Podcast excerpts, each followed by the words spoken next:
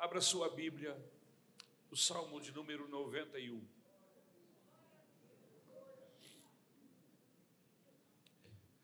Salmo de número 91. O tema da mensagem é Amor e fé conduzem ao triunfo. Amor e fé conduzem ao triunfo. O texto eu vou ler na Nova Almeida.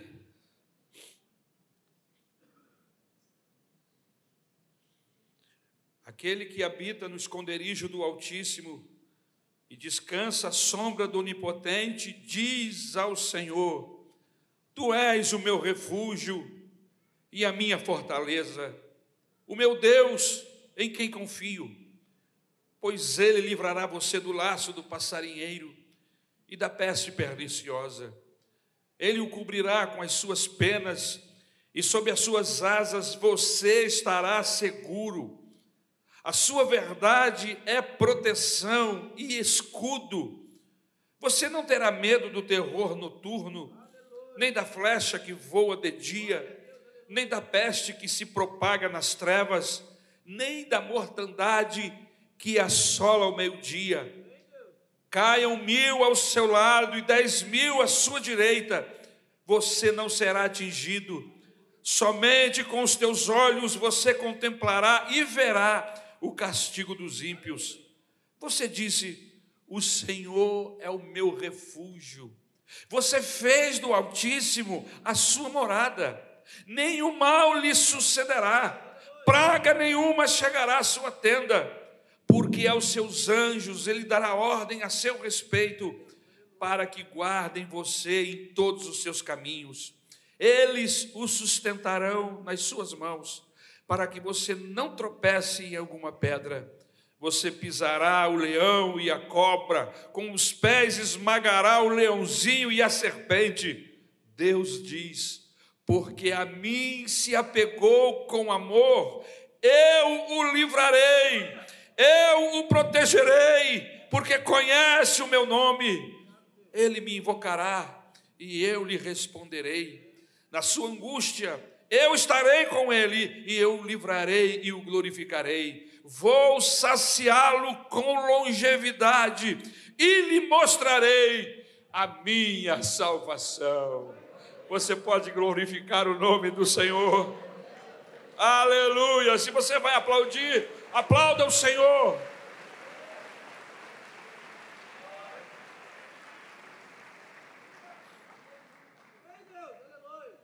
Quero que os irmãos orem pela minha Isabel. É, essa noite ela passou muito mal. Nós comemos alguma coisa ontem, tanto eu quanto ela, mas eu segurei mais a barra, mas ela tadinha ela se desfez. e vômitos e, todo problema intestinal. Dizem que é uma virose que está passando por aí, outros dizem que é alguma coisa que eu comi. Eu não sei o que, eu só sei que hoje de manhã a gente tomou água de coco para poder repor os sais minerais. Orem pela minha querida Isabel. Amém? Muito obrigado. E também pelo pastor o pastor também está aqui pelas tabelas, né, pastor? Parece que a gente comeu a mesma coisa. É, foi ontem. A gente precisa fazer uma investigação para ver o que, que, que, que, que é isso que nós comemos. Vamos voltar ao texto. Não é necessário que se viva muito para descobrir que a vida é uma guerra que nós todos somos sobreviventes. Você tem uma ideia dos milhares e milhares de pessoas que foram ceifadas por conta da pandemia em todo o planeta? Só aqui no Brasil, segundo as estatísticas, chegaram perto a 700 mil pessoas, se eu não estou enganado. Perto. Mas em todo o planeta. E você sobreviveu. Sobreviveu. Eu peguei Covid duas vezes. A primeira eu nem soube, a segunda eu soube, mas também estou aqui. E é possível que tenha muita gente aqui, muita gente aqui, que também pegou Covid. mas ela não conseguiu matar você. Você quer louvar a Jesus por isso? Você é um sobrevivente. Mas não só das questões de enfermidade, mas das batalhas da vida. E o Salmo de número 91 é o salmo dos sobreviventes. Este salmo é um dos salmos mais lidos, é o salmo dos que experimentaram todo tipo de adversidade. Nesse salmo, apesar de todas as ameaças, o salmista consegue sobreviver. Você prestou atenção nisso? Queridos, este salmo já foi lido para tantos doentes, pessoas que estão à beira da morte, tinham seus corações cheios de medo, pois o salmista consegue sobreviver. E ele sobrevive, meus queridos, a três tipos de ameaça. Este salmo nos chama a atenção para encontrarmos refúgios em Deus. Mas há três tipos de ameaças claras aqui neste salmo, quando nós lemos. A primeira ameaça é a ameaça dos perigos naturais da vida, versículos 5 e 6. Pavor da noite, uma bala perdida, uma guerra que começa, uma batida, um avião que cai. No versículo 6, pestes que eram muito comuns na época do salmista, em seus dias. Uma medicina precária. De um dia para o outro, as casas, as aldeias eram tomadas por pestes, por enfermidades desconhecidas, totalmente desconhecidas, e sem remédio para socorrer o doente. Pragas. O próprio mal Desgraças podem chegar à tua casa. É um barranco que cai, é um trem que se choca com outro, é um avião que cai, é uma bala perdida. Pragas que chegam sem aviso prévio. Estamos expostos. Mas há outros perigos que não são naturais são os perigos sobrenaturais. Versículo de número 10. Que perigos são esses? Se você olhar o versículo 3 e 4, diz assim: Ele o livrará do laço do caçador e do veneno mortal, ele o cobrirá com as suas penas e sob as suas asas você encontrará refúgio, a fidelidade dele será o seu escudo protetor. Como é que é isso, pastor? Sim, poderes malignos, conspirações do inferno, ações malignas, não necessariamente vinda do inferno, mas às vezes há malignidade em ações de seres humanos, às vezes até de parentes, que atuam contra nós. E, infelizmente, até dentro da igreja, há pessoas que dão lugar, são inspirados pelo maligno para maquinar o mal contra outra pessoa e conspira contra outra pessoa. Sabe o que Deus diz a esse respeito? Você é meu, eu vou guardar você, e este mal não vai lhe tocar. A não ser que você permita. Eu ando muito preocupado com a vulnerabilidade de alguns irmãos aqui de nossa igreja. São sensíveis demais. Se uma escala deixa você derrubado, eu temo que possa acontecer com você amanhã. Se uma escala de serviço desequilibra emocionalmente você e faz você pecar contra quem quer que seja, contra Deus, irmãos, você não está preparado para viver. Porque a guerra que nós enfrentamos, irmão, não é uma escala. Pelo amor de Jesus Cristo, nós precisamos amadurecer e precisamos buscar força no Senhor porque se essas coisinhas, irmãos, nos destrói, nos, nos fere mortalmente que tipo de preparo nós temos para enfrentar a vida. Concorda comigo? O verso 3 fala de laço do caçador, armadilhas. O salmista nos diz que encontraremos abrigo dessas ações. Você precisa saber que você é de Deus. Você precisa saber que tudo que acontece aqui no templo, aleluia, nós entendemos que seja inspirado e conduzido por Deus. E quando isso não ocorre, eu preciso saber que quem me chamou foi o Senhor. Não foi o pastor Rodrigo que me convidou para fazer parte de nenhum tipo de movimento aqui na igreja, nenhum. Quem me chamou foi o Senhor. E se foi o Senhor que me chamou, por que é que eu fico tão abalado quando alguém, um ou outro, levanta para dizer isso aquilo, ou fazer isso e aquilo? Irmãos, eu sou do Senhor, eu preciso estar escondido em Deus, para não me deixar ferir por essas setas, e às vezes feridas mortais.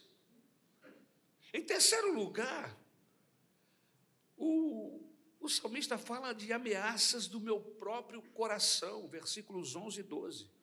Veja o texto.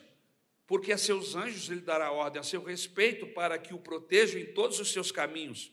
Com as mãos eles o segurarão para que você não tropece em alguma pedra. Pedra? Sim, caminhos que eu escolhi caminhos cheios de pedras. Muitas vezes nós escolhemos o pior caminho e não percebemos.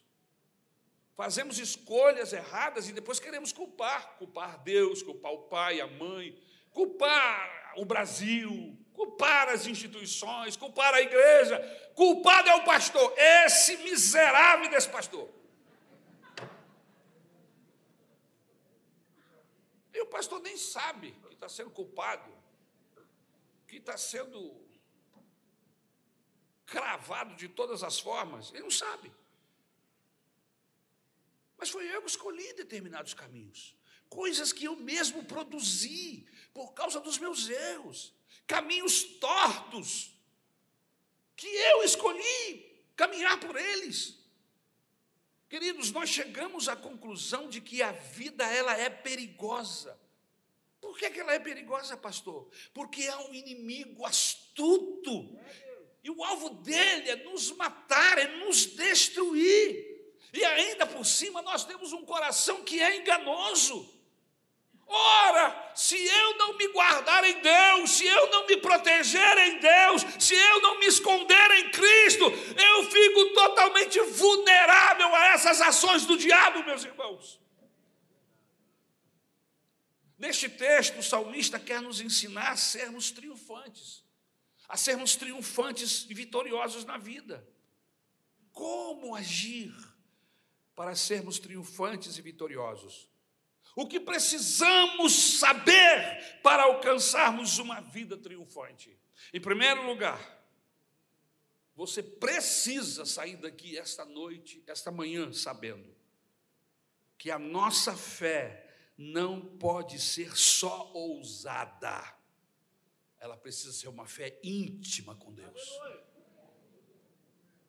Irmãos, com Deus, sem Deus, preste atenção no que eu vou falar, vou refazer a frase.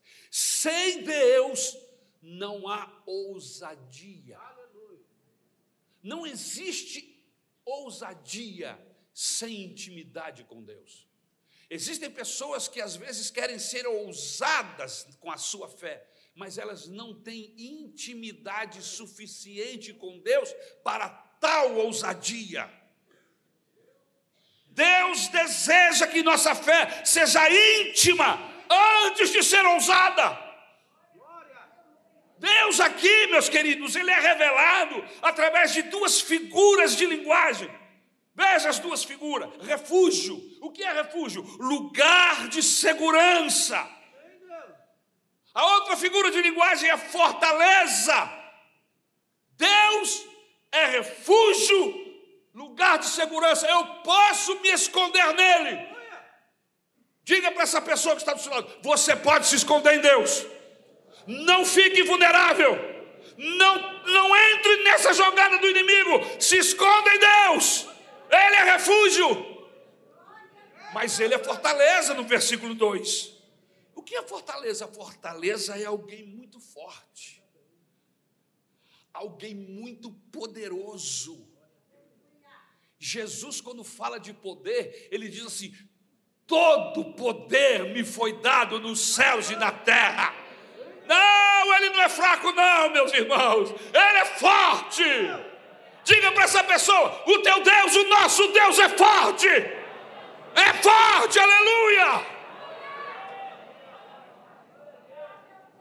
No versículo 2, ele chama toda essa condição para uma relação de intimidade. Olha que lindo. Porque ele fala que ele é forte, mas no mesmo versículo ele chama para uma relação de intimidade. Esse lugar de refúgio se tornou a casa do salmista. E o alvo do salmo é fazer com que eu e você faça deste lugar de refúgio que é Deus, que é o próprio Deus, a sua casa. Você precisa se refugiar em Deus. Quando nos refugiamos em Deus, irmãos, nós não somos destruídos. Podemos até ficar abatidos, mas o apóstolo Paulo diz: mas não destruídos. No versículo 4, Deus aparece, olha que interessante, como uma galinha que acolhe seus pintinhos. Veja o texto. Ele o cobrirá com as suas penas e sob as suas asas você encontrará refúgio. A fidelidade dele será o seu escudo protetor.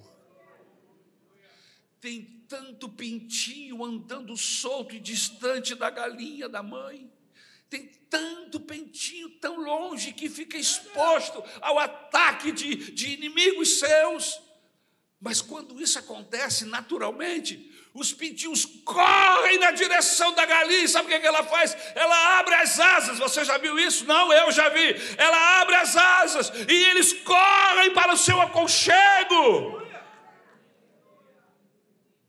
Jesus, o nosso Deus, está dizendo assim: Eu sou esta ave que protege você, assim como a galinha protege os seus pintinhos, eu quero proteger você. Vem para minha intimidade, vem para baixo das minhas asas.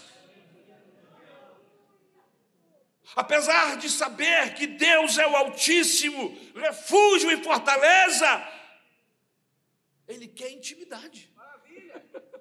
Ele quer intimidade com você e comigo. Deixe de ser rebelde. Deixe de ser resistente. Corra logo para baixo das asas do Altíssimo. Lá embaixo das suas asas há calor. Calor que vai lhe dar intimidade. Só os pintinhos correm para baixo das asas da galinha, só os pintinhos. Os patos correm para o outro lado. Tem algum crente pato aí?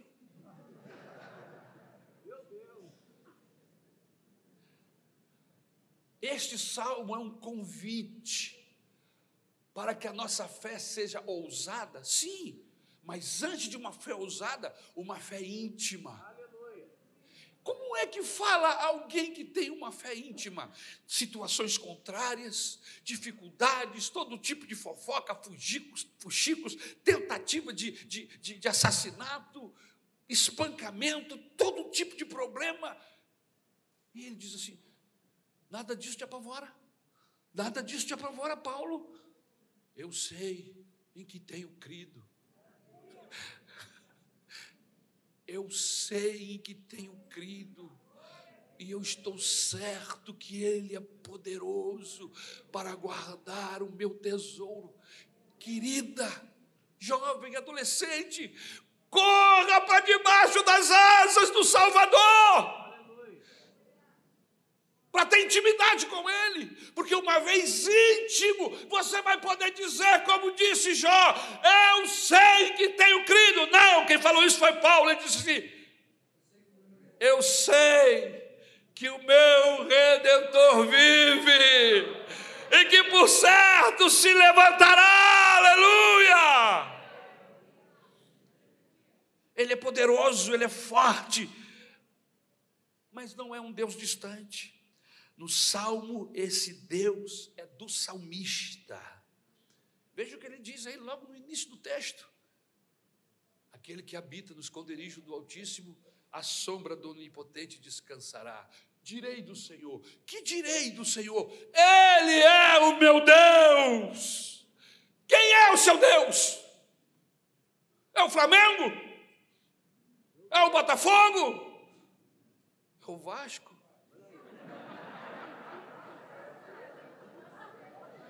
Quem é o seu Deus? Eu, meu alvo não era fazer ninguém rir, mas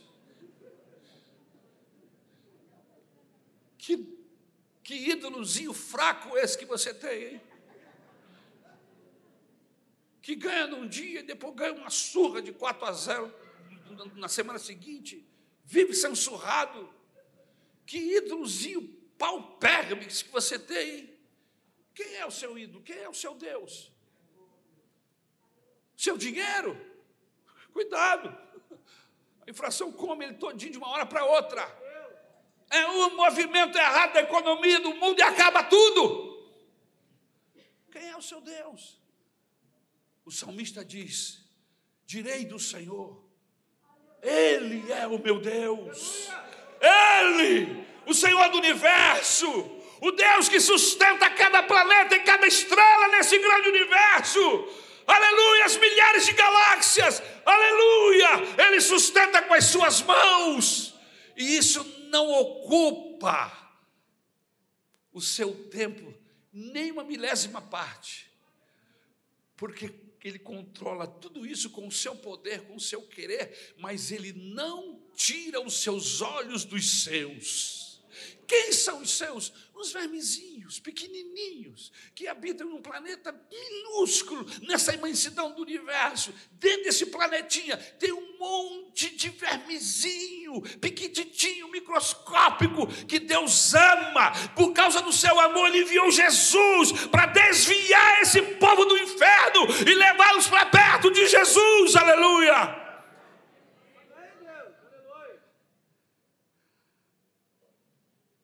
A casa de Deus para o salmista não é estranha.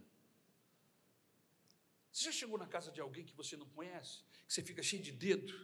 A pessoa diz: Não, vai lá, pega água lá na geladeira. Você não tem ideia onde é a geladeira. E mesmo quando você chega lá, você fica sem graça de abrir a geladeira das pessoas. Ah, mas quando eu chego na casa da minha mãe, é a casa da minha mãe. Não importa se eu sair de lá há mais de 30 anos, ela continua sendo minha mãe. E aí eu chego, eu já entro pela cozinha, já começa por aí. Porque cozinha é lugar de coisa boa. Eu já entro pela cozinha. Eu já pego uma banana, uma laranja, eu já chego no quarto dela de manhã, na segunda-feira, ela está se levantando, eu já estou comendo alguma coisa, eu abraço, eu tenho livre acesso dentro da casa da minha mãe. Por quê? Porque eu tenho intimidade lá. Ela me conhece há mais de 60 anos. Você tem intimidade na casa de Deus? Você é íntimo de Deus. E você chega na casa do, do seu pai e você sabe. Você sabe até onde você pode ir. Você sabe, porque você conhece Ele. Ele é o seu Deus. É isso que o salmista está querendo nos dizer. A partir daqui, o salmista fala de Deus como se, se estivesse em casa. Olha que lindo. Queridos, queridas, o Evangelho não existe para nos dar técnica de como nos livrar do diabo. Não! O Evangelho está nem aí para o diabo. O alvo do Evangelho é nos levar para perto de Deus. Ele quer que você seja íntimo de Deus. Aleluia! É lógico que ele fala do tentador, que ele fala do maligno, mas ele não gasta tempo, ele quer ganhar, o Evangelho gasta tempo te mostrando os caminhos para você ter intimidade com Deus. O Evangelho gasta tempo para nos mostrar que nós podemos fazer parte da família de Deus, em uma dimensão de intimidade com Deus. E a fé precisa ser uma relação de intimidade com Deus.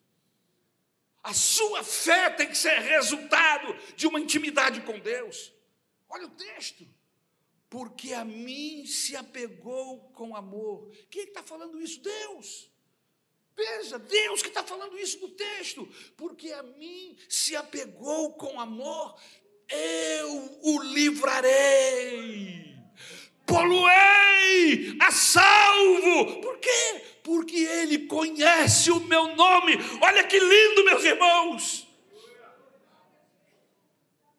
Entrou na minha casa com amor. Não é uma fé apenas ousada, mas uma fé que ama.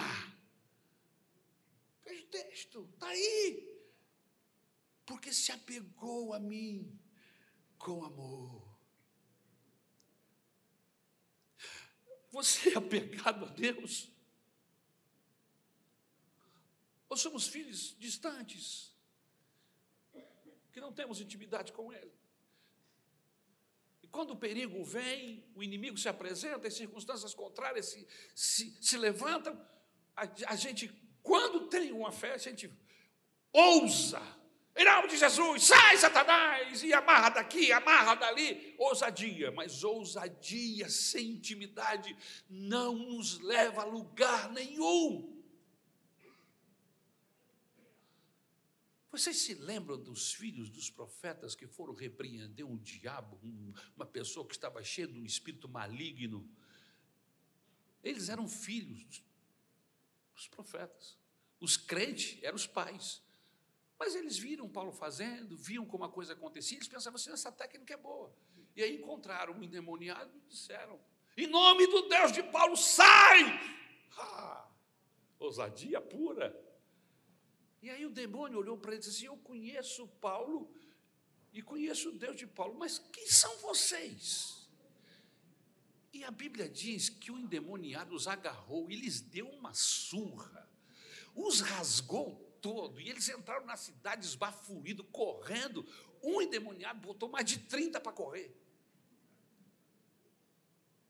Fé ousada, mas fé que não tem intimidade. Aleluia. Vejamos o exemplo da tentação de Jesus no deserto. Veja, o diabo, quando tenta Jesus no deserto, queria tirar Jesus da intimidade do Pai para uma fé ousada. Jesus estava na intimidade do Pai, mas aí o diabo queria tirá-lo dessa intimidade para que ele usasse uma fé ousada. Vamos! Deus havia lhe falado há pouco, pouco, pouquíssimo tempo atrás, lá no batismo: Tu és o meu filho amado. Intimidade. Jesus ouviu isso. Tu és o meu filho amado. E agora o diabo está querendo arrancá-lo dessa intimidade, dessa aproximação de Deus. E aí o diabo diz assim: se tu és o filho, se tu és o filho, transforma essas pedras em pães. Se tu és o filho, pula daqui para baixo. Se tu és o filho, me adora e eu te darei tudo. E aí Jesus olha para ele assim: mas eu, eu, não, eu não tenho dúvida se eu sou filho. O meu problema não é esse, você está enganado. Eu sei de quem eu sou filho. Eu sei que sou filho. Eu não preciso me, jo me jogar daqui para saber que sou filho. Eu sei que sou filho. Eu não preciso só de milagres para ter uma intimidade com Deus. Intimidade com Deus me faz viver livre, leve, solto.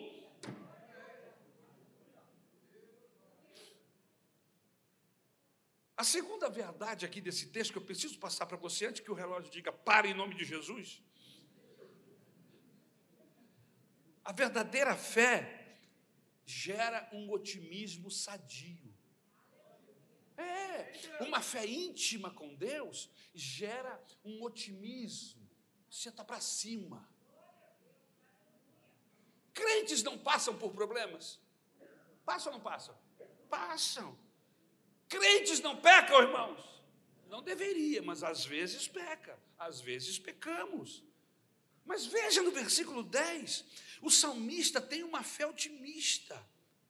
Eu tenho que crer que não vai acontecer.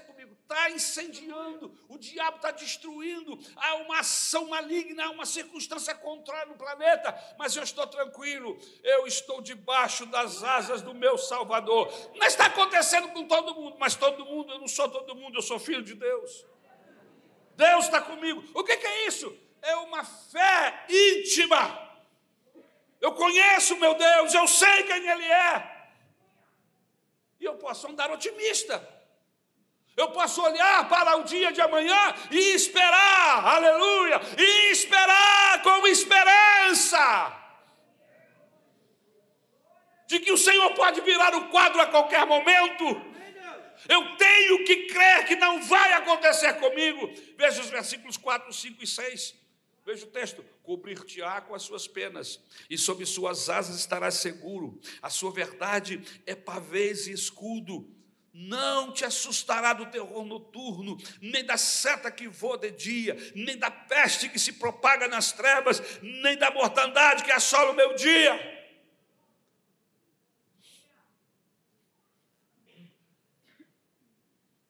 Eu sou do Senhor. Seja lá o que vier, eu sou do Senhor. Se ele permitir entrar dentro da minha casa, é porque ele também vai me cobrir com as asas dele. Se a circunstância invadir a minha vida, eu tenho que acreditar, eu sou do Senhor. E se ele permitiu, ele vai prover o meio para que eu sobreviva. Ele vai prover a forma para que eu saia. Por quê? Porque Ele é o meu Deus e eu sou dele e Ele é meu. Quem exerce uma fé íntima com Deus, pode falar como fala o salmista no, no versículo 10. O salmista está falando no versículo 10: nenhum mal te sucederá, praga nenhuma chegará à tua tenda. Pisarás o leão e a áspide, calcarás aos pés o leãozinho e a serpente, porque a mim se apegou com amor, eu livrarei você, poluei a salvo, porque conhece o meu nome.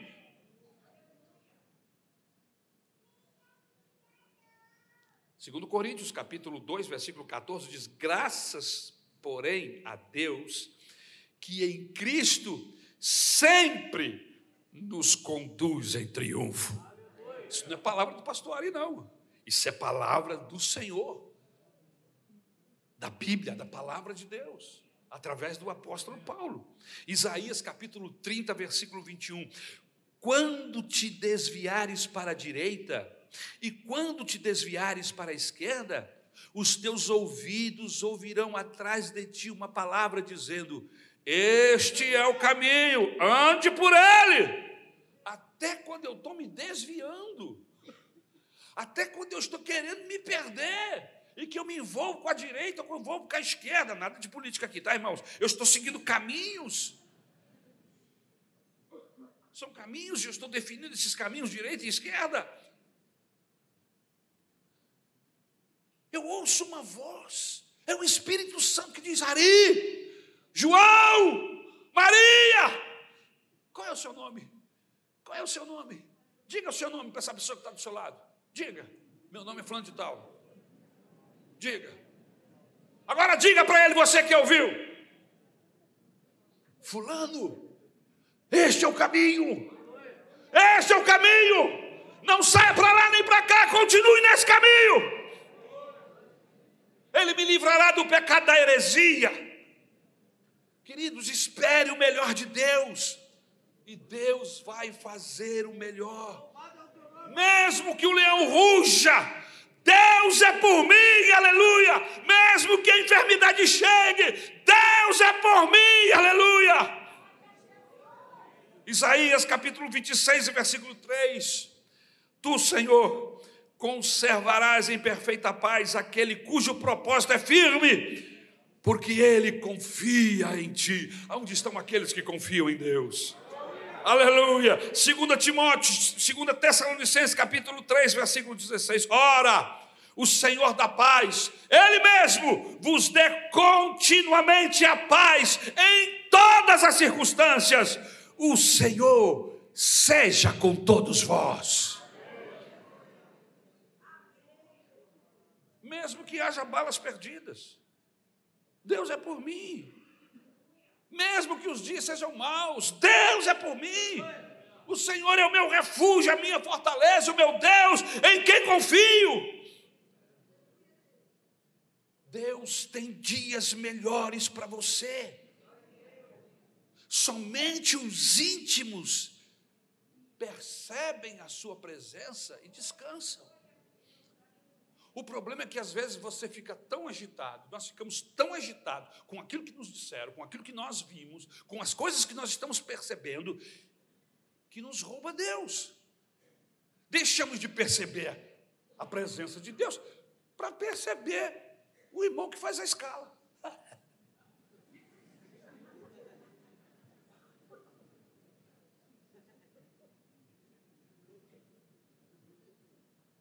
Não, irmão.